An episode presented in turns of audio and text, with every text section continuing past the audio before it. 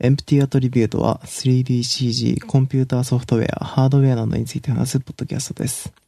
今回は29回目の配信です。お疲れ様です。お疲れ様です。セレックが、まあ、当たり前ですけど、オンライン開催にほなっていて、まあ、9月頭、えー、オンライン開催でイベントやるらしいんですけど、う。うん。申し込みました？申し込んでないですよ。ああ、そうなんですか。はい。じゃあ僕、見てくるんで、見てくるというか、あそれは 会社でですか？配信を見るそうですね、会社のあお金で見るんで。なんか人数が限られてるらしかったんで、今あ、年は。そうなんですか。あの、まあ、行きたい人もっといるかなと思って、はいはい本。当に誰もいなかったら入れてくださいってずっと言ったんですけど、うん埋まりました？入ってなかったですね。あ、なるほど。はいまあ、どうなんですかね。一人でも少ない方が会社的には美味しいのか？な。何人まで、ここの部は何人までみたいな、ああ、そそんな感じだったような。あったんですうんね。僕ら何も言われなかったけど、うん。うん。普通にスッと入りましたね。まあでも希望者は入れるんじゃないですかね。うん。まあ、そんぐらいの枠は用意してるってことですねう。ん。うん。まあ、技術者優先でっていう感じかな。うん。うん。うん。まあ、技術者っていうか、ヒカル君も技術者だけど、あの、デザイナー周りというか。うん。3D まあ、なんか見てる感じ、面白そうな公演も多かったですけどね。なるほど。うん。見てないな。まあ、まだちょっと先なんで、まだ、なんか、あれ、ちょちゃんと分かってないんですけど、セッションは結構、あれですよね。後で追加されてきますよね。あれ、そうなんですか？あ そんなことないんですかね。違うない。なんか、あれこれあったっけなって、その、なんか当日に思うことあるんだよな。気のせいかな。あれ、か辛口とかなくなったんですか？あ、なくなったかもしれないですね。確かにさっき見なかったような気がする。あるけど、あります？中に入らないとわかんないのか。ああ、なるほど。それで見ない人がいるのかな。うなんかまあ、去年は UI がひどかったんですけど、今年はどうですかね。いや、なんか年々見づらく。ただ、あのー完全な配信向けになるっていうことなんで、はい。あのー変にこうタイ、ムシフト見るよりもいいんじゃないかなって思ってるんですよね。確かに。その、配信でわかるように説明してくれるのかなっていうふうに期待してるんで、うん。まあ、いつもこれでいいんじゃないかっていうのは置いておいて、うん。いい感じですね。いい、うんいっぱいありますね、今年も。そうですね。何が、ざっと見ました？まあ、ざっと、本当にざっと。うん。今年はどういう傾向があるんだろどうなんだろうな。まあでも、まず、あれですからね。あの、基調講演というか、一番最初の基調講演が、ポストコロナの社会と VR とゲームだから、まあ、ここに沿っていくんじゃないですか。どうなんですかね。う。そうですね。ポスト、逆にその、コロナにおいての、その、仕事の循環の改善みたいなものをああ、ありました、ね。テーマにしてる人はいないのかな？あった気がしますよ。あ、本当ですか？多分。まあそ、そういうのもちょっと気になるところですけどね。うん。うん。それこそ大手企業とか、そういうところがどういうふうに回してるのかっていうのを知りたいですし。そうですね。特にデザイナーとかは、細かいニュアンスが伝えるのは大変でしょうね。そうですね。その場にいても結構しんどいこともあるのに。まあちょっと、プログラマー、まあ、やっぱプログラマーになって、えっはい。と、結構、まあ今半年ぐらい経ったのかな早いっすね。うーんで、一番実感するのは、あの、プログラマー同士の話は早いっすね。その、もちろんやってることっていうのもあるんですけど、うんうん。その、単純にこう、あの、お互いが理解していること前提で喋るから、うん。会話の進みが早いなっていうことが多いですね。なるほど。で、逆にデザイナーは、なんかこう、理解している技術がまちまちで、うん。なんかこう、分かってるような分かってないようなみたいな会話が多いなっていう印象があります。うん。うん。まあ、しょうがないけど。うん。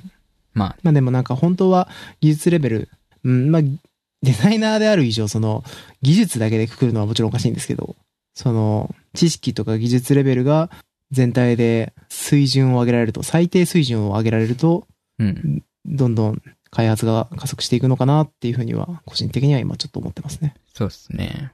うん、同じ言語で喋りたいですよね。そうですね。うん。全員と。うん、そうですね。なんか、この人にはこういう会話をしなきゃいけないみたいなのは、ちょっとなんかあんまりやりたくないですよね。うん。はい。じゃあ、やっていきますか。今回ね、お互いあんまないんですよね。今回はね、すごいですよ。あのーあれかな。日記みたいな感じ。あ、日々やってることの最ね。近やったこと。あーなんか、僕はもう、あれなんですよ。最近ブレンダーと Unreal ばっかり触ってて、うん。その、それに関して、こう、胸を張ってね、言うようなことがね、全然ないんですよ。まあ、一応ようやく、だからブレンダーでモデル何個か作って、それで、ブレンダー自体のことはちょっとずつ分かってきたんですよ。うん。で、まあ、プラグイン開発とかを、ようやくこう着手して、ツール作ってをやり始めてるんですけど、はいまあ、それにあたって、ね、別にすごいツールを作ってるとかではないんで、いいじゃないですなか。なんだったら人の行動を読みまくってるぐらいの 状態なんで、それをね、大々的に発表することもないんですけど、まあちょっとそれについて思ったことをいくつか言おうかなとは思ってます。はい。じゃあちょっと進めていきましょう。そうなんですよね。だから、あんまりこう、えー、面白い新発見っていうのが、うん。どうしてもね、少なくなってきてるんですけど、まあちょっと、えー、その中でも、えー、よく最近耳にする話なんかをピックアップして話そうかなと。お願いしまあ、個人的には嬉しいマヤインディの発表がありましたね。マヤインディ自体は、その、ずいぶん前から、えーあって、はい。ただ、いわゆるおま国というか、お前の国はダメっていう 日本ではずっとできなかったっていう感じですね。そうですね。それが8月の7日から利用可能になるという、えーまあ正確に言うと、日本以外のその国も、今まで制限を設けられた国が全て、えーうん利用可能になるというところに日本も含まれているってことらしいですね。ウェブで買えるってことですよね、きっと。はい。で、これが、えーまあ年間が250ドルとかで、もともとえー月4万とかするようなツールなので、えー非常にいいニュースなんじゃないかなと思いますね。そうですね。で、マヤインディって書いてるんですけど、マックスインディも、えー、同時に多分あ開放されてるはずです。ですね。うん、うん。で、まあ、このインディー版っていうのが、えー、この、もともとシングルライセンス、まあ、昔買い切りだった時は50万円近くしたそのマヤっていうツールの、えー、フル機能というか、えー、能力制限のない、機能制限のないツールになっているので、うん。まああのー勉強用という意味でも、まあ、個人開発という意味でも、うん。非常にいいんじゃないかなと。えー年間の売り上げが10万ドル以下のフリーランスとか事業者が利用できるみたいですね。いいですね。うーん。もうこれをもうちょっと早く発表してくれてれば、ブレンダーやんなかったんですけどね。いいですか。ブレンダーも、これからの時代、ブレンダーが。どんどん盛り上がってるんで。そうですね。ブレンダーも、まあ面白くはあるんで、えーそうですね。いいんですけど、まあちょっとこう、えー引っかかるもんがありますよね。いつもタイミング悪いっす。なんか、そうなんですよね。なんかね、こう、あれなんですよね。あの、歩幅合わないんですよね。なんかこう、一歩一歩でちょっとずつずれていく感じがね、あるんですよね。うそうなんんですよ。まあ、しょうがないですね。はい。で、まあ、それに隠れてでもないですけど、まあ、発表自体ずいぶん前からあったらしくて、僕はなんか、すごい有名なブログで知っただけなんで、えー、そんな、えー今更という感じもあるかもしれないですけど、実はニュークの方も、えーまあ、通称ヌー系というか、えー、インディー版が発表されてたみたいです。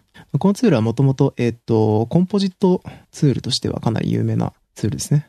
うん。あの、ノードベースで、えーコンポジットで、AE がやってるようなことをするツールで、まあ、あの、連続したフレームに対して同一処理をかけたりとか、うん。まあ、そういうことが、えープログラマブルに近い形でできるんで、なるまあ、ほど。すごくいいツールなんですけど、これが、まあ、もともと無償版があって、はい。でそっちは、えーっと、非商用なんで、えーっと、インディーとしてその、ライセンス制限があるけど、まあ、一応商用でも使えますよっていううん。その、インディー版が今回リリースされたっていう話らしいですね。うん。うん。で、もともとニューク自体結構、その、あれですね、えー、なんかニューク X とかいっぱいあるらしいんで、なんか、もう何が何だかって感じなんです書いてあります。けど、そうなんですよね。何が何だかって感じなんですけど、まあ基本的にはオーソドックスにニュークを使って、まあニュークインディーはちょっと機能制限はあるものの、まあ、十分使えるレベルなんじゃないかっていうレビューを見ましたね。うん。このレベルで個人で使いたい人にとっては、すごい安いし、いいんじゃないかって。年間440ドルとかだったっけ？だった気がします。なるほど。っていうなんか、おそらくその、ブレンダーにしかり、えっ、と、ソフトウェア自体がこう、歴史重ねてって、まあ競合してって、やっぱ安くなってってるのかなっていうのは、で、あとは、そのユーザーをどんどん自分たちの方に抱え込まなきゃいけないっていうのもあって、まあ、こういうふうに、えっ、と、発展途中の人を今のうちからツールに慣れさせておいて、うんまああの、業界の中で、えーそれが使える人材っていうのを増やすっていうのは、まあ昔からもちろんあるんですけど、まあ重要なことなのかなとは思いますね。そうですね。うん。まあ、とはいえ、こう、無料で使えるブレンダーがある一方で、このインディー版を初めて 3D を使う人が使うかと言われると難しいところはあるんで、まあ今のそのオートデスクの立場があるから、まだその、まあその業界内必須っていう、そういう立場があるんで、そのマヤインディっていうのもすごい重要視されると思うんですけど、まあ、これからどうなっていくのかなっていうのはちょっとわかんないですね。確かに。まあでも出さないより全然いいですよね。うん。まあね。うん。言うて、年間3万弱くらいかかりますからね。インインディーも。言うて。3万か。もちろん、まあ、今までのなんか、詐欺みたいな。なんていうの？最初にすごい大きい額を提示しておいて、後で安い額を提示されると麻痺するみたいな。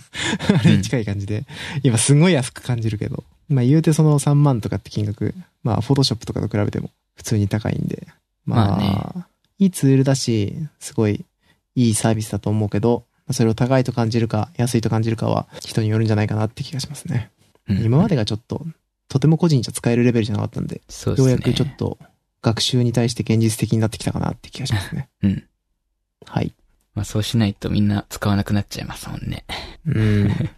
選択肢が増えてきてるんで。うん。で、まあ次の話行くんですけど、これまあ本当に個人的な今やってることなんですけど、その、まあブレンダーとアンリアルのパイプラインみたいなのをやってるんですよ。うん。その、アンリアルエンジンでちょっと人と一緒に今開発やってて、はい。趣味ですね。で、その、まあ、パイプラインツールが欲しいね、なんて話をしてたんで、まあ、いろいろその、既存の、まあ、特に最近その、 Epic が出した、 Send to Unreal みたいな、その、ブレンダーから Unreal に持っていくツールみたいなのがあったりとかしたんで、でそれの中身見てみて、ちょっとそれの、うーん、似たようなことをもっと便利にできたらいいなと思って見てたんですけど、うんうん。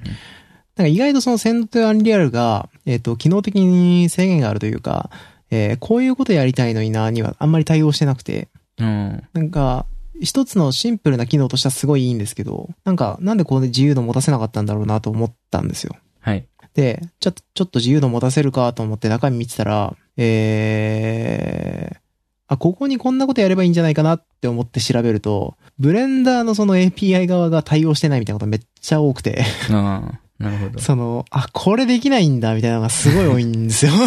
うなんですね。うーん、だからちょっと今、行き詰まってるんですよね。すごいなんか、例として、その、まあ当たり前にできることだと僕、そのマヤの感覚で言うとでき、思っちゃうんですけど、うん。その、アウトライナー上で、これ、やり方あんのかなと思うんですけど、えっと、ブレンダーの中にグループみたいな概念でコレクションっていうのがあるんですよ。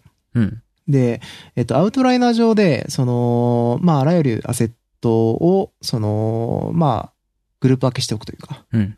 えーそういうためのものなんですけど、アウトライナー上で選択しているコレクションの名前が取得できないっていう、なんでだって、もうずっと思ってて、結構調べたんですけど、あ、ないのかと思って、その、単純にコレクションの名前で、そのコレクション以下のオブジェクトをマージしたいだけなんですけど、うん。えー、これができないのかってちょっと今、えー、愕然としてたところですね。うん まあなんかやり方あるなら逆に教えていただきたいです。本当に。助けてくださいって感じですね。だから、その、で、アウトライナーとかの周りの機能を、その、ググると、あの、今開発中ですみたいな感じのコメントが結構見られたんですよね。で、2.81以降になるかと思いますみたいなコメントだったんですけど、今2.84とかなんですよ。これいつになったらこういう周り改善してくれるのかなってちょっと思っているんですけど、まあ、Python、ブレンダーの Python 自体確かまだ実装されてからそんなに経ってないんだと思うんで、まあ、どしょうがないのかなっていう気はしますね。うんただ、やっぱりそう考えると、マヤのあの、マヤでできることはほぼ全てできますみたいなスタンスは、やっぱ強いなとは思いましたね。うん。うん。まあよくできてたんだなっていうのを実感するというところです。あの、すでに作られてる GUI で開発する分にはブレンダーってすごいよくできてるんですけどね、もちろん。うん。で、普通にデザイナーがモデリングするとかだったらいいけど、そうですね。そこからなんか、うん、かゆいとこに手が届かない感が ちょっと あるなって、まあ前からちょっと言ってたと思うんですけど。うん。まあ、そういうことがちょっと今、この一週間ぐらい打ちのめされ続けてるっていう感じですね。なるほどね。ん、まあ、これから改善されていくところだと思うんで、今のうちからなんか、それを追っていけば、逆にこう、前世の時に、ちょっと第一人者になったりできたりしないかななんてちょっと しますね。うんはい。うん。まあまあ、でも、だから面白いですよね。こう、今、ガンガン進んでいってるツールを触るっていうのは。そうっすね。うん。まあ、やなんでも成熟もいいとこなんで。開発速度自体はどうなんですか？早いですよ。あうん。まあ、アップデートも早いし、すでに2.9、大型アップデート的な立ち位置の2.9のベータも公開されてるんで、あ。うん。まあ、それもちょっと確認してみたいところだったけど、でもなんかそんなに大きいアップデートは含まれてなかったんですよね。これからなのか。うん。うん。でも、やっぱその、結構、ユーザー獲得のために、興味を引きつけるようなアップデートが優先っていう感じな気がするんですよね、見てると。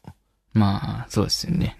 うん。大きい機能追加っていうのが大きく出てて、でもなんかそのさっき言ってたみたいに、その API 周りも今、まさに変更されてってる最中なんだと思うんですよ。うん。で、なんか、見てると、その、2.9から、このクラス、別のとこに移るぞみたいなあのがあって、今までのツール動かなくなるから、そう、気をつけろみたいなのが あったりとかして、おお、怖え怖えって思って見てました。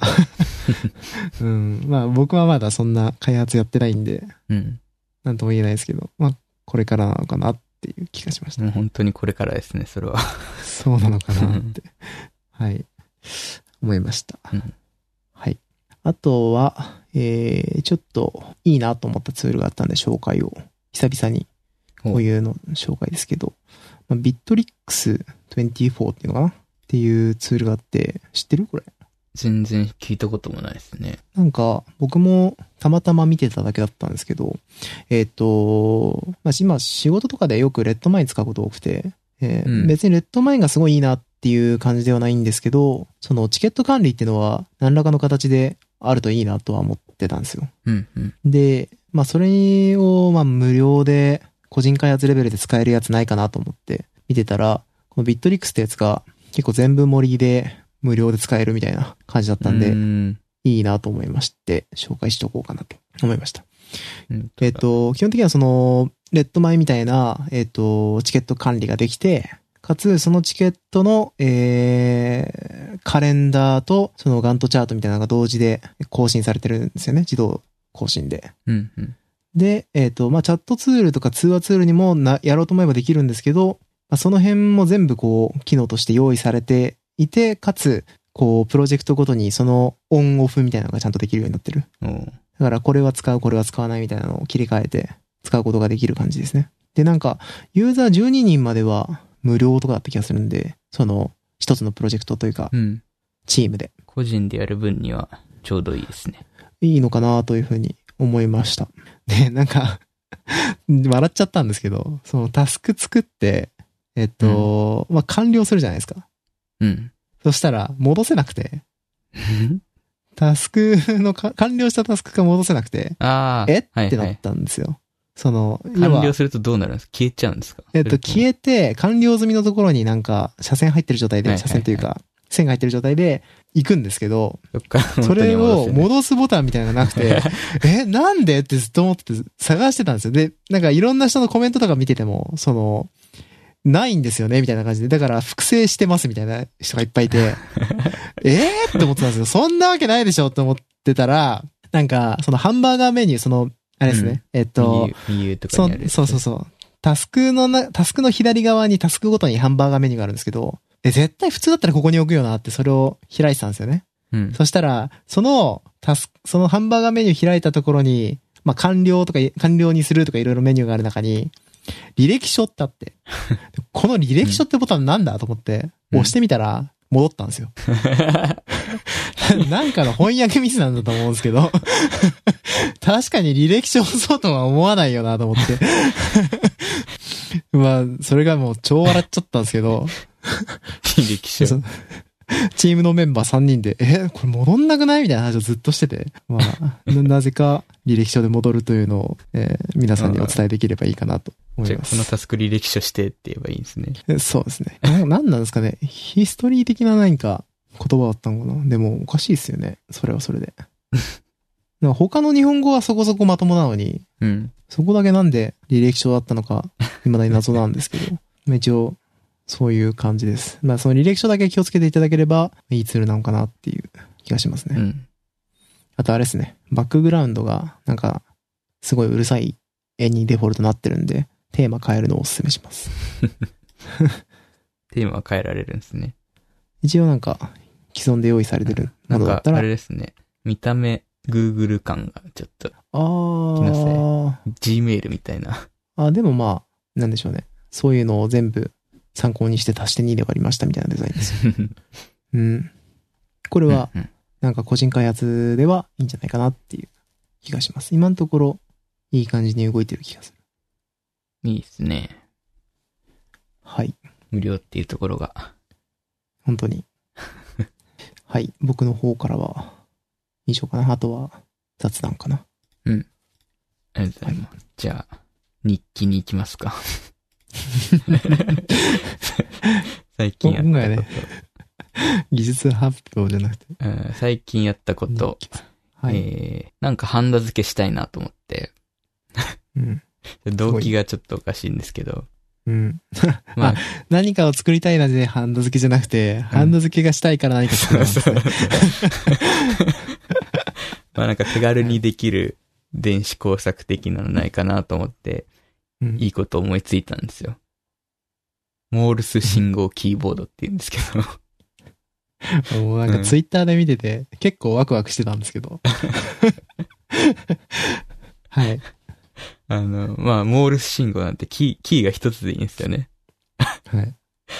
機能自体は、まあ、あの、マイコンの上にほぼ実装できるんで、うん。まあ単純にボタン1個と、まああとちょっとパーツつけるだけみたいな、うん。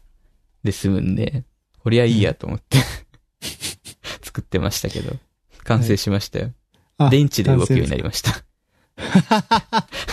炭酸電池3つで動きます。えお多いっすね。そう、多いんだよね。で、ちぎれがめんどくさいからとかじゃなくて、単純にそういうユニットしかなかったんですか？電圧が足りないからっていう、動作電圧が。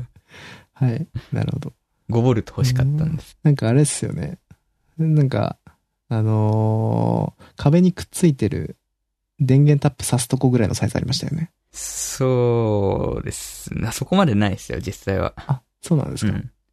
うんとね、よ、長い方でも、8センチとか、8センチ5センチぐらい。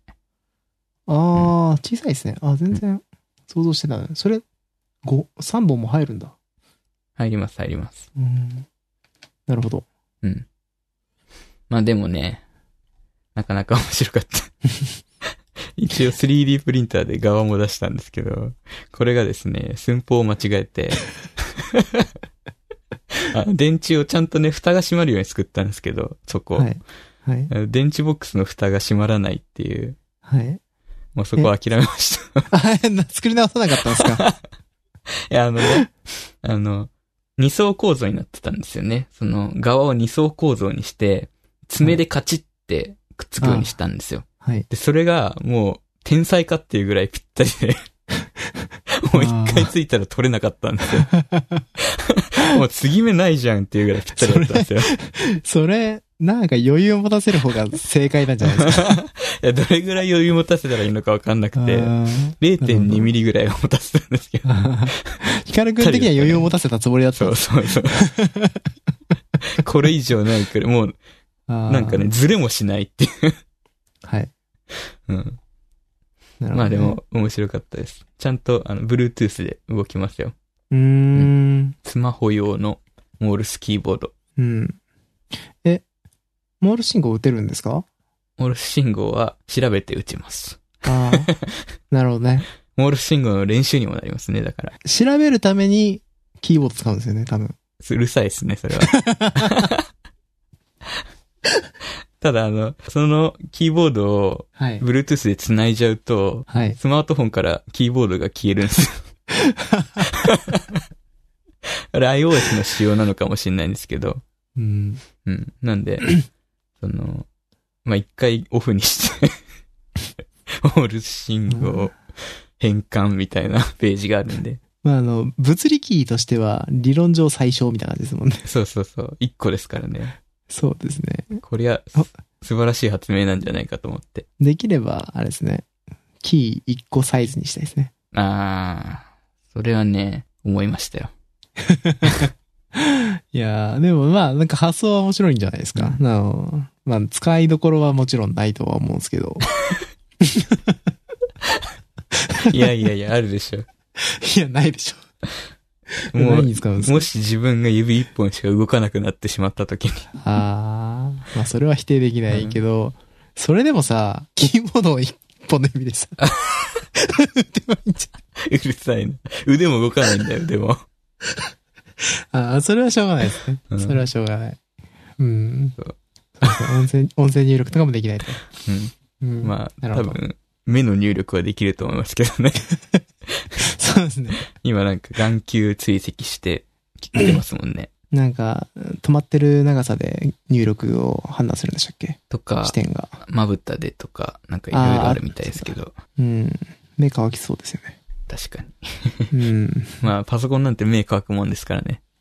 うんまあ、慣れたら、すごい早くまぶまぶたきできるのと一緒になるんですよね。で、あとうんもう一個失敗したのが、はい。電池ボックスをうん。買いたくなかったんで、はい。電池ボックスのあのバネの部分だけ買ったんですよ。アマゾンで、なんか20個入りとかのやつ。売ってんの？そう、売ってんの。すごい、A から Z まで伊達じゃないですね。で、その、ちゃんとそれに合うように、そのプリプリンターで出力して、で、はめてやったんですけど、その、はいバネの材質がすげえ悪くて、はい。バネがすごい安物なんですよ、多分。はい。はい。で、なんか、ただ電池入れるだけで電圧が落ちるんですよね。すごい落ちるんですよ、それも。うん。へえ、面白いですね。電圧効果がすごくて、あーあの、運が悪いと動かないことがあって、電池をクリクリ動かして動かす動くっていう、へえ。こんなものでもちゃんといいの買わないといけないんだなと思いました。あれですよね。バネって、あの、うん電池挿すときにこう、あの、はめるために、そうそうそう、あの、マイナス側にある。のケツ側についてるやつですよね。はいはいはい。どっちがケツかはわかんないですけど。バネと金具セットみたいなのがあって、ありますね。プラス側とマイナスセットみたいな。そうか、まあ、あそこが経由して電力流れてるわけですもんね。そうそうそう、そうなんですよ。そりゃそうだ。バネの材質が悪い。なんか調べたら結構、なんかそういうものらしくて、安物だと。そうなんだ。このバネの材質は気を使った方がいいみたいな書いてあったんですけど、バネの材質なんてどこにも書いてないんで、まあ、高ければいいのかもわかんないですもんね。うんまあちゃんとしたアマゾンじゃなくてね、うん違うところで買えばよかったのかもしれない。うん。個人開発の限界が見えましたね。そう。なるほど。まあ面白かったですけどね。いや、超面白いですね、そのエピソード。へえ。ああ、でも謳歌してますね、3D プリンターを。そうですね。うん。うん。へえ。なんか面白いアイデアがあったらくださいよ。ああ、わかりました。作ってくれるんですね。うん。うん。ちょっと今パッとは絶対思いつかないですけど。うん。うんいいですね。え、電気工作のってことですか？あ、どっちもそうですね。電子工作か、あ、3D プリ 3D ンターもプリンタ。ーでもいいですし。じゃあ、あの、材料費出すんで、もし、僕の作ったうん。もので、あの、便利道具とか、もしじ作ってもらえるなら、ありがたいな。ゃあ次遊びに行くときに持ってきますわ。ああ、ぜひ。3D プリンターを？いや、そんなバカなことある？ね。それ持ってきたの？いや、持ってきますねってびっくりしちゃった。ああ、なるほど、なるほど。うん出力したものを持ってきます。あ、よかったです。はい。うん。はい。なるほど。で、えー、次がですね、まあ、最近 CPU やってるんですけど、うん。サーキットバースっていうウェブサイトがあって、はい。これがすごいサイトだっていう話なんですけど、あの、もともとなんかインドの大学の学生が作ったものらしくて、うん。これね、読めないんだよね。読めないっていうか、インターナショナルインスインスティチュート・オブ・インフォメーション・テクノロジー、えーバンガロールっていう、この大学の学生が、えーと、開発したウェブ上で動くサーキットシミュレーター、その電子回路のシミュレーターで、うん。これがですね、その、まあ、ウェブベースなのにすごいしっかりしてんですよ。うん。で、えーっと、まあ、ゲートレベルで回路のシミュレーションができるんですけど、つまりその、うん AND とか OR とか NOT とかを組み合わせて、論理回路が作れるっていうもので、うん主にその教育用、うん学習用とかのために開発されたらしいんですけど、うん。これがですね、完璧な、っていうか完全な CPU が実装できるようになってるんですよね。うん。うん。で、動作検証がてらですね、まあ、適当な CPU を作って遊んでたんですけど、うんこ。れがすごい面白かったっていう話で。うん。いや、もうね、ね。これがすごいわかりやすいし、できれば何も知らなかった頃に出会いたかったっていう。ああ。なるほど。そう。うーん。うん。これね、なんかこういうソフトって今までもいろいろあるんですけど、うん。自分が知る限りでは結構敷居が高いとあか、ーあとは UI がすごい古臭くて骨董品みたいなものだったりとか、うん。いまいちなんか初心者がやってみようとは思えないようなソフトが多いんですよね。うん。なんですけど、これは、このサーキットバースは UI もすごい今時だし、で、マウス操作だけでほぼ組めるんで、うん。まあ、初心者に非常に優しいっていうところでおすすめです。うん。うん。これ使えばね、多分ね、まあ、実際その CPU 作れる人と一緒にやれば、うん。初心者でも多分1時間で CPU がわかるへ気がえ。する。気がするだけかもしれない。ヒカルくんに教えてもらいながら、うん。僕がこれをちょっとやったりしてみたら、いや、全然できると思うんですよね。えー、めっちゃそれやってほしいですね。やりますか、今度。やり、やりましょう、本当に。うんえ、なんだったら、明日でも明後日でも。いや、本当に僕結構求めてた知識だったんで、あ、そですの、ね。うーん、ハードのその一番低レベルな部分っはい、はい。ていうのが、どういう風に動いてんのかっていうのを可視化して見れたらいいのにな。どうせそういうのって、なんか仮想で頭の中で想像しながらやんなきゃいけないもんなんだろうなっていう。そうですね。うんそうなんですけど。近かったんでうん。まあ、実際にみ一緒に組みながらやるみたいなやり方ができるんで、うーん。すごいいいなと思いました。はい、なるほど。まあ GUI とは素晴らしいものだということですね。そうですね。この世は全てノードベースになるべきだ。そうですね。はい。コード赤子は消える。赤子が使うもので何が悪いといううんノードベースを愛するべきだという気がしますけどね。うんはい。なるほど。まあ、作った CPU 自体はすごい単純なものだったんですけど、16ビットで、レジスタ数が8つで、うん。で、命令セットは加算、減算、論理演算と、即地加算とか、ムーブとうんかジャンプぐらい。うん。これでもですね、まあ、フィボナッチ数列ぐらいは計算できるわけですよね。うん。まあ5行ぐらいのプログラムなんですけど。うん。まあ、それがちゃんと動きましたっていうぐらいのものはできるんで。うん。うん。まあ、一番めんどくさかったのは、まあ、無駄に16ビットにしちゃったんで、例えばレジスタもフリップフロップを16個並べて配線しなきゃいけなかったりとか。それ物理的にめんどくさいっていうだけの話ですね。まあ GUI ならではの、今何やってんだろう俺っていううん。感じがあったのと、あとはアセンブル、アセンブラがなかったんで、用意してなかったんで、バイナリで書かなきゃいけなかったのがめんどくさかったぐらいですかね。アセンブラは、あれなんですか？えっ、と、用意できるんですか？これ。自分で作るしかないですね。ええあでも、そういうこともできなくはないですね。ちょっと。アセンブラは普通に C とかで書かなきゃいけないですよ。ああ、なるほど。うん。まあでも地獄ですね。地獄それで。うん。だから5行のプログラムで済ませたんですけど。はい。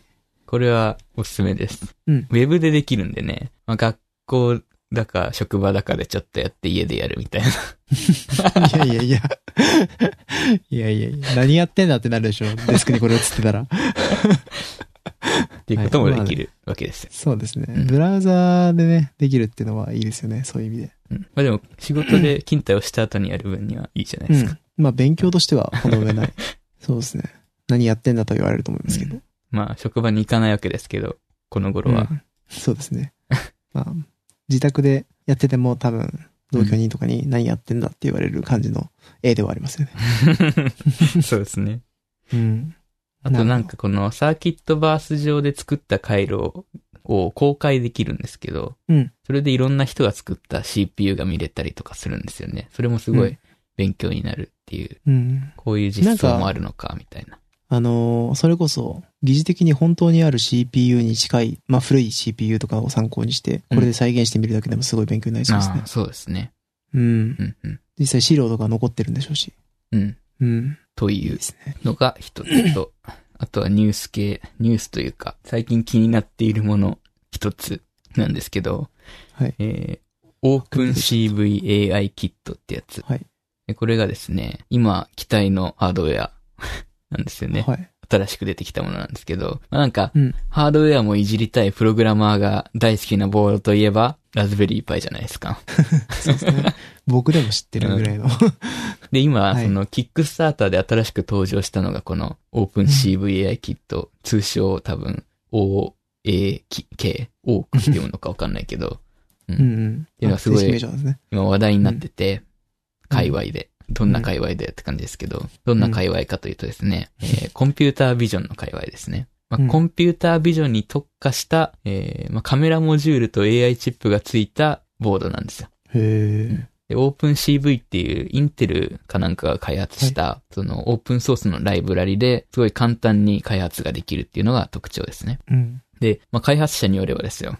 まあ、開封から、その、箱から開けてから、高度な画像分類まで1分でできるっていうことを言ってたわけですけど、まあ、そんなバカなっていう感じはします、それは嘘じゃん。はい。いや、これいろいろできそうですよね。あ、でもすごいですね、見てると。そうそうそううん。まあ、キネクトみたいなのもすぐできるし、まあん AI チップがついてるんで、まあ、それ単体で、その、解析みたいなこともできてしまうっていう。うーん。で、それを。その OpenCV の、あれで、あれで、API で読み出すことができるっていう感じですかね。あーで、ハードウェアとしてはハードウェア2種類ラインナップがあって、まあ、ただはい、4K のカメラが搭載されているモデルと、4K カメラプラス深度計測用のステレオカメラがついたモデルっていう2種類ですね。うん。で、それぞれ、えー今、キックスターターで買うと、すごい安くて、99ドルと149ドル。うんまあ、。1万円とか1.5万円って感じですよね。うん。で、これが終わって、希望小売価格になると、プラス1万円とかになっちゃうらしいんですけど。うんまあ、なんか何に使うかわかんないけど欲しいですよね。うーん。なんか、面白いことできそうな気がするけど、何に使うかパッと思いつかない感がすごいですね。まあでも、ラズベリーパイもそんな感じじゃないですか。そうですね発。想が、ものを言うわけです。これが個人でこう、うんこのサイズでできるのってなんか夢が広がりますね。そうそうそう。うんまあ、ラズベリーパイで頑張ってできないことはないかもしれないけど、このサイズにはならないし。うん。うん。このサーモグラフィーみたいな、あのーあでもこれ違うか。人の震度だってるそうですね、震度。ああ、うんなるほど、なるほど。えー、すごいなぁまあ、これをいくつも組み合わせてなんかするとかね。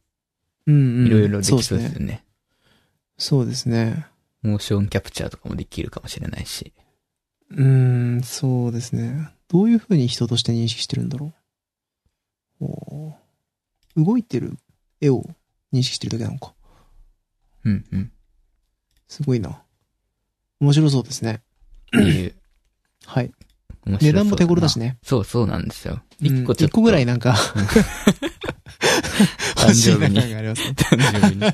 そうですね。誕生日に、あれですね。あの、お母さんに、オープン CVA キットが欲しいよ。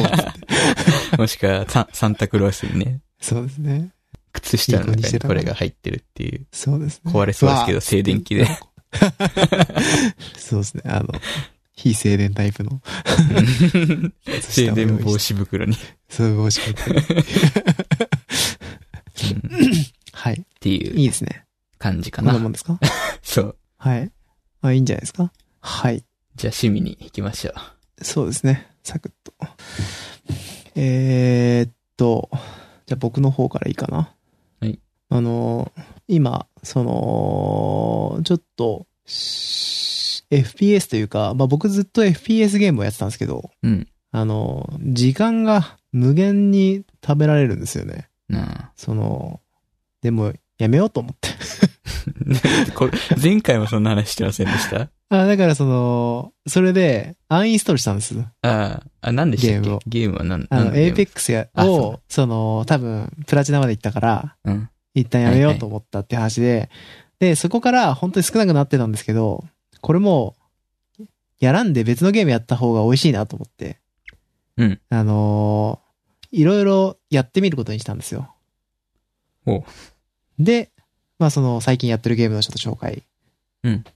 で、カップヘッドってゲーム、まあ結構前からあるゲームなんで有名なやつなんですけど、知ってます？カップ、ちょっと待って。いや、聞いたことはないですね。カップヘッドってもう、同名作のシュシューティングというか、うん。あのーまあ、FPS じゃなくて横スクのシューティングゲームなんですけど、うん。これがもう、超絶クオリティの、あー、音がすいません、出ちゃった。えっ、と、超絶クオリティのその、えーディズニーアニメーションっぽい、えーシューティングゲームなんですよね。本当だ。あの、しかも古い、古いディズニーアニメーションですね。アニメにしか見えないですね。静止画で見てると。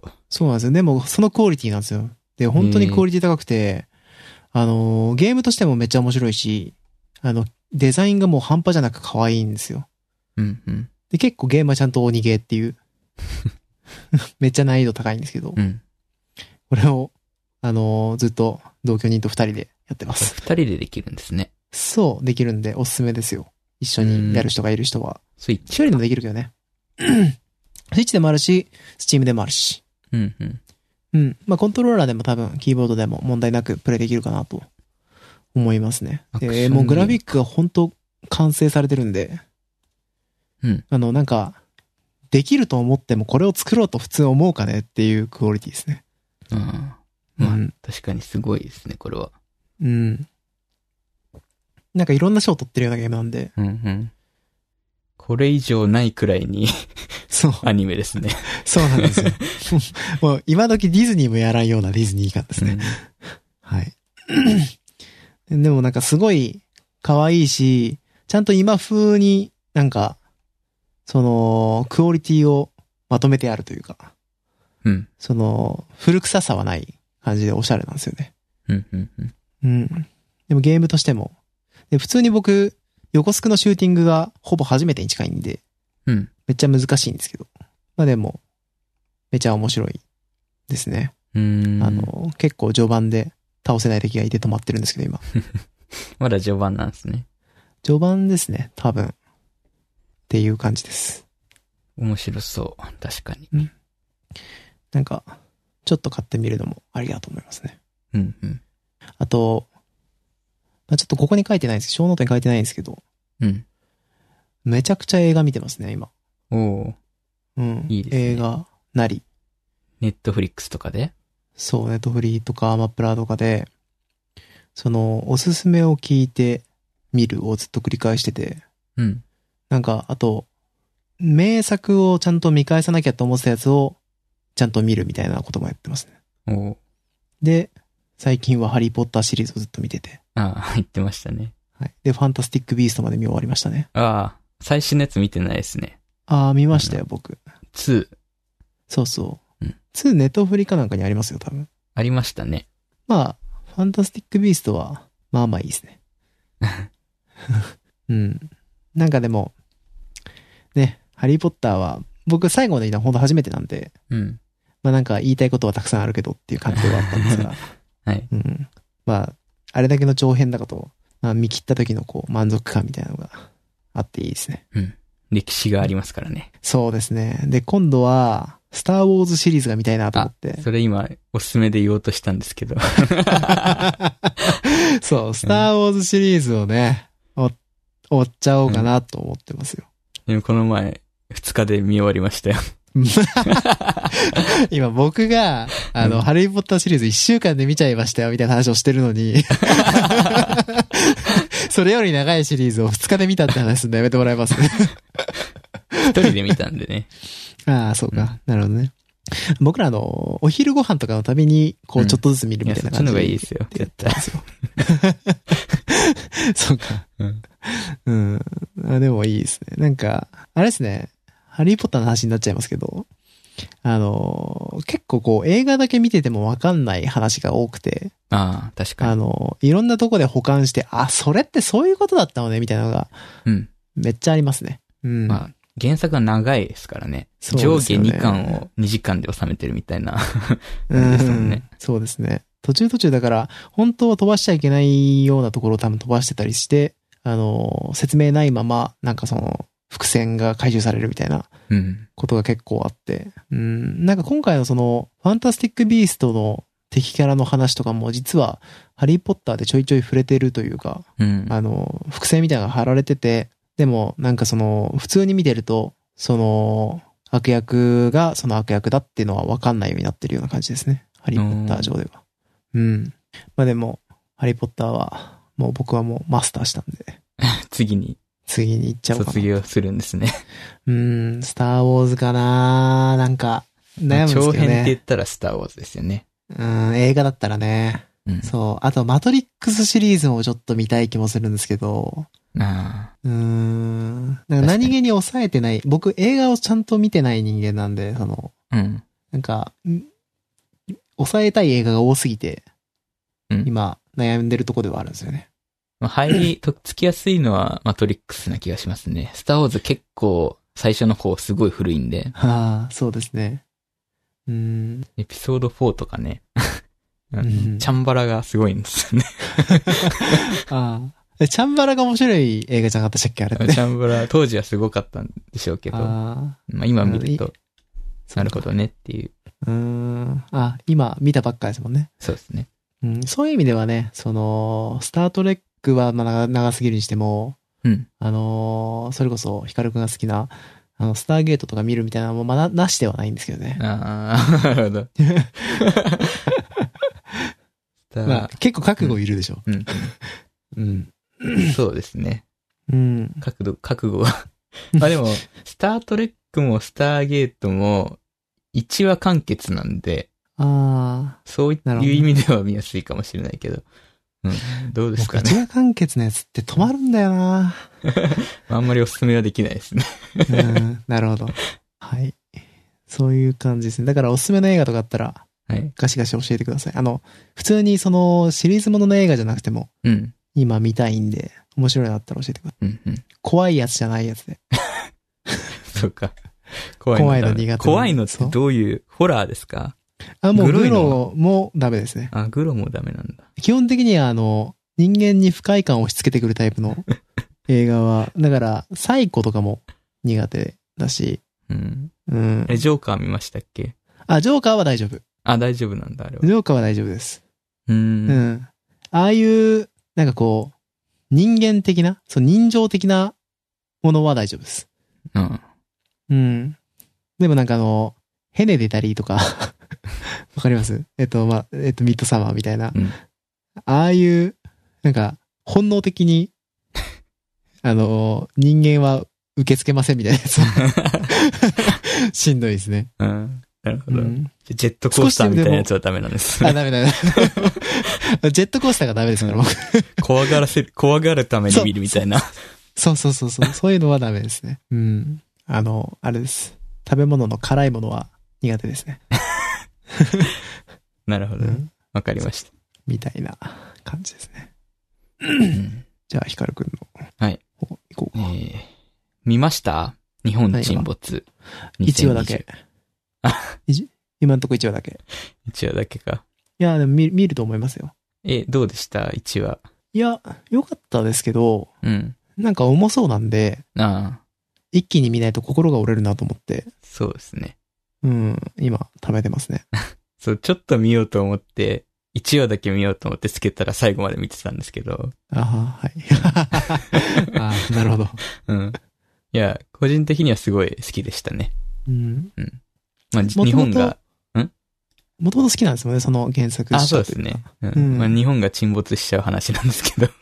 まあ、それ以上でも以下でもなさそうな感じではあるんですけど。まあ、原作と違うところは、ていうか全然違うんですけど、うん。その家族、一つの家族の視点で日本沈没が描かれてるっていう感じで。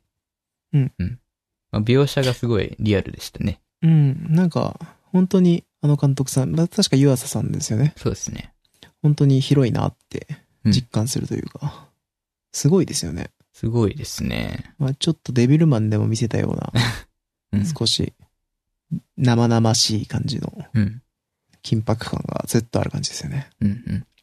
うんま。あ、ただ、震災とかトラウマがある人は見ない方がいいかも。うーん、そうですね。うん結構、本当にこう、えそうなったらこうなるよね、としか言いようがないというか、うん。残酷ですよね、ひたすら。そうですね。うーん。うん。まあ、なんか原作は小松左京さんって前紹介した、はい。えー日本の SF 御三家の一人ですね。うん。まあ、本当にそうやって呼ばれてるんですけど。他の二人知らないから。で、は出版当時とからすごい人気だったらしくて。えー、で、さらにですね、この出版された後に、阪神淡路大震災が起きたんですよ。はい。で、その内容があまりにも本の内容そのままだったらしくて、あなんで、すごい、その後もニュースとかで出演依頼が殺到したらしい。ーあうん。っていう作品で。で、まあ、小松左京さん自身はこの作品2部編成にする予定だったらしいんですけど、ーはい。まあ、一部で日本が沈没しする話をして、二部で日本が復活する話っていうのを書く予定だったっていう。ただ、それは実現しなかったんですよね。うん。完成することはなかったっ。それは小松左京さんがもう完成させなかったという話ですかね。それとも、沈没、日本沈没自体があまりにも話題になっちゃったから、そこから作れなかったんなんか、その、すごい迷いがあったらしいです。どうするかみたいな。はいはい。日本人の心を消してしまうのか、日本人を日本人として書くのか、まあうんそうなんじゃないですかね。そういう葛藤があったんだと思います。なるほど。まあ、単純に忙しかったっていうのもあるかもしれないですけど。うん。で、えー多分原作で描いてたのは、その、日本がなくなった時に日本人がどうなるかっていう話で、うん。まあ、そういう意味では、ある意味、原作に忠実だったかもしれない。あのアニメは。うん まあ全然違うんですけどね。まあちょっと1話時点だと、本当に起き、地震が起きて、そこからあの家族がどうしていくのかみたいなうんところで終わってたんで、そうですね。なるほど。どうなるんでしょうね。ちょっと楽しみに出しておきます。うん。いや、よかったですよ。うん。よかったとだけ言っときます。はい。あと、えー、今日の本、星を継ぐもの。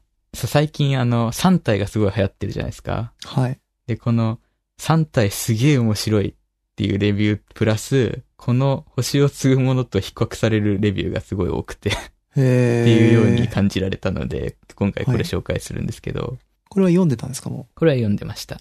う。へまあ、あんまり自分は SF 小説歴はな、長くないというか短いんですけど、え。うん。本格的に読み出したのは多分5年ぐらい前で。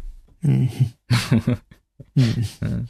いいんじゃない？でですね、はい。まあ5年前に、まあ最初読むぞってなった時に、うん。えー一番最初はやっぱ名作がいいなと思って。うん。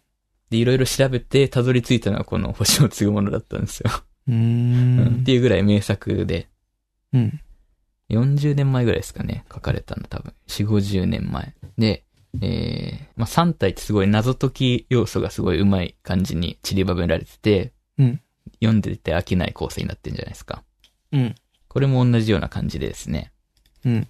設定がすごいんですよ、これ。もう設定を聞いただけで、これは読みたいってなる、なるんで覚悟してください。うん。うん。はい。あの、まあ、近未来の話なんですけど、近未来というか現代ぐらいかな。うん。まあ月面を探査してたらですね、うん。5万年前の死体が見つかったんですよ、人の。うん。それだけで面白くないですか？まあまあまあ、今のところ、うん。あ、ほう、なるほど。何が起きたんだろうなとは。なんでですかって感じじゃないですか？はい。興味が惹かれるのはわかりますよ。ははいい。5年、5万年前にち人が宇宙に行ったわけがないんですよ。はい。っていうね。はい。あ この小説も、うん。なんですか？あ。それが伏線なんですね、もう。そう はい。これも三部構成の作品でですね。あ、そうだ。まあ、最初はちっちゃいところから始まって、どんどん、どんどん壮大になっていくっていう、まあ、三体風味がちょっとあありますよね。うんうん。まあ、名作中の名作なんで、読んで損なし。なるほど。読みたいですね。うん。三体どう読みました？まだ半分ぐらいなんですけど。あ全然まだ手ついてないですね。めちゃくちゃ面白いです。ああ、そうっすか。いやー。こんなに面白い。前もなんか言ったかもしれないですけど、こんなに面白くていいの？って。あのー、ワンも良かったもんね。そう。うーうんん。そうか。いや、楽しみですね。ね小説一回読み出すともうそれしか読まなくなるからな。うん、最後どうなっちゃうんだろうっていう、なんか、その、うん長編漫画感がありますね。ああ。え、前編後編の前編読んだってことですか？前編の70%ぐらいなんですけど、今。ああ、うん。なるほど。前編の30%ぐらいからもう、面白さが止まんない感じですね。ああ。なるほどねうん。忘れる前に読まなきゃな、設定を。あ、そうですね。うんまあ、ただ、、登場人物はほぼリセットされてるんで、ああ、そうなんですね。ストーリーだけ追って、まあ、一番主要な人物ぐらい押さえとけば、あとは大丈夫って感じですかね。うんうんうん。うんっていう。なるほど。いやー、すごい 面白い。これは、うん久々にこんなに面白い SF 小説を読んでるって感じでしたね。うん。うんいいですね。最近あの、ゲーム、この前シビライゼーションの話したじゃないですか。してないけど、はいあこのポッのプライドキャストベートではで。あの、はみなさんもいる状態でね。3人で話しました、ね。何の時でしたっけ？ゴールデンウィークかなんかの連休の時に、エピックで無料で。売ってたんですよね。無料で売ってたって意味わかんないけど。うーん、そうですね。まあ、無料で売ってたんですよ、でも。一応、うん売ってる形式にはなってるんで。はい。うんで、無料で買ったわけですけど、はい。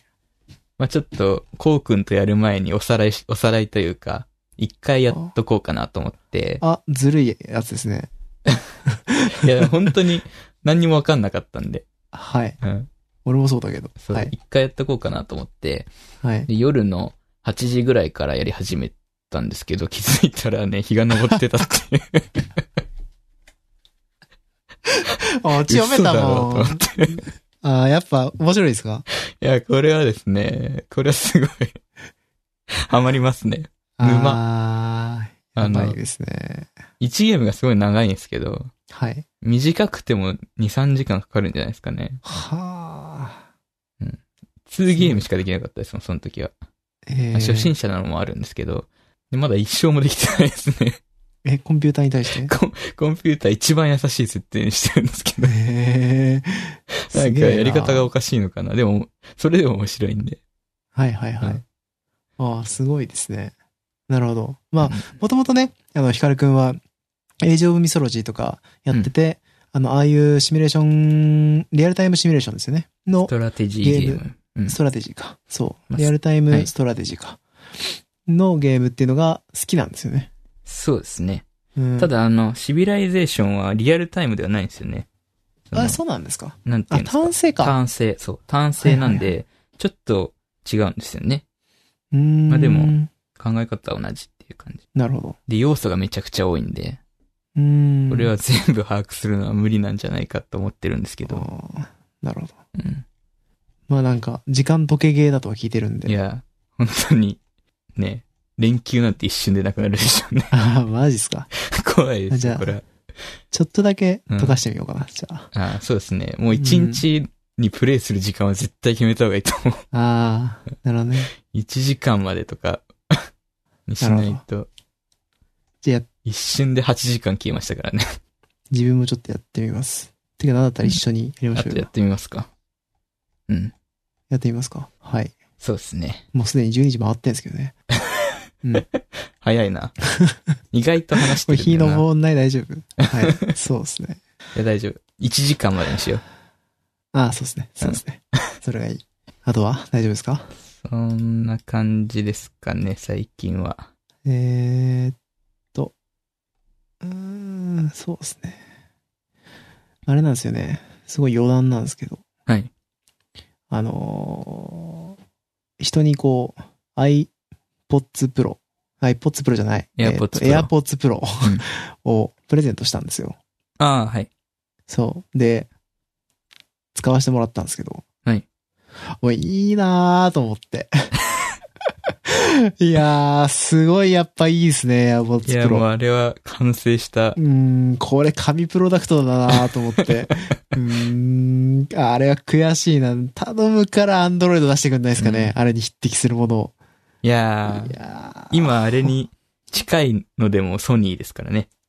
そうですね。ただ、ソニーのやつ重そうだしな、なんか。大きさだあれけが。が一番すごいのは、つけてて全く疲れないっていうことなんですよね。そうそうそう、そうなんですようー。ん。それがもう最高で、ヘッドホン、ソニーのヘッドホンもすごいいいんだけど、うん。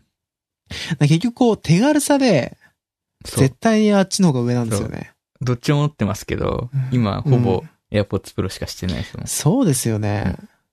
で、あのーいすごいその、ユーザーエクスペリエンスというか、その、使い勝手がいいというか、うん。iPhone と連携してると、まずその、登録、やばくないですか？あの、あ、蓋開けるだけですからね。そう、そうなんですよ。蓋開けて携帯に近づけるだけで登録されるっていう。あー、これが、これが欲しかったなーって思っちゃいまこれした。が Apple のエコシステムですよ。そうなんですよね。これは Apple しかできないなってちょっと思いました。うん。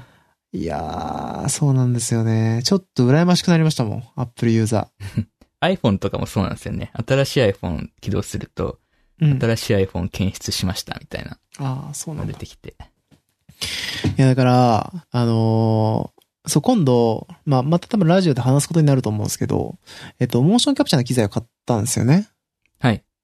はい。で、それでおそらくこれからいろいろ遊ぶんだと思うんですけど、えっと、フェイシャルキャプチャー的なものがあれば、VTuber 的なことも別にやんないですけど、その、まあ、試せると思ったんですよ。はい、はい。ってことは、フェイシャルをキャプチャーするのに今一番最適なデバイスは iPhone だと言われてるんで、はい。あのーそのためにはまあ iPhone 買ってもしょうがないかなって、自分の中で、ね、おうそれ 思っは、たりもするんですよね。まあ、中古とかで iPhone X を買うとか。それでもね、全然ありですね。うんただね、最新の iPhone なのかな？が、スキャン機能みたいなのが結構よくできてんのか、3D、今なんかその、ツイッターで上がってた、えっ、と、映像、だからそのカメラで、えっと、なんてフォトグラメトリーみたいな感じでこう、オブジェクトを撮るみたいなアプリケーションがあって、うん。で、iPad 用のアプリとしてリリースしてたんで、うん。あの、あ、これ俺やってみたいなと思ってやってみたら、あ iPad の最新。新のやつじゃないとできないんですよね。まあ、それはそうかと思って。まあちょっと羨ましいなって思ったんで、うん。なんか最新のやついいなって思いました。あれですよね。うん。タピオカメラのやつですよね。ライダーセンサーっていうのが新しくついてて、はあ。前に紹介しましたけど、うんこの光を飛ばして反射で、反射の戻ってくる時間で距離がわかるってやつですね。あ。なんかそういうのも楽しそうだなと思ったから、ただ高いんですよね、iPhone。まあちょっと、そこら辺も興味が湧いてはいるもののって感じですね。うん。なんか、iPhone 一一番最新のやつだと、画角が広がってるんでしたっけ？フェイスのキャ顔認証の。ああ、そうなんですか。だから、性能も良くなってるのかもしれないですね。うん。なるほど。そんなに変わんのかな。まあ、アンリアルも iPhone 推奨って感じなんで、うん。その辺は。まあ、ウェブカメラとかでも普通にできるんで、まずはそっち試しますけどね、多分。うん。うん。なるほど。はいエピックの人が、あの、iPhone のことを高性能うんフェイスキャプチャーデバイスって言ってうん。格た。安。そのために。そう、格安って言ってた。まあ、はい。じゃあ、今回はこの辺でいいですかね。はい。じゃあ、お疲れ様でした。お疲れ様でした。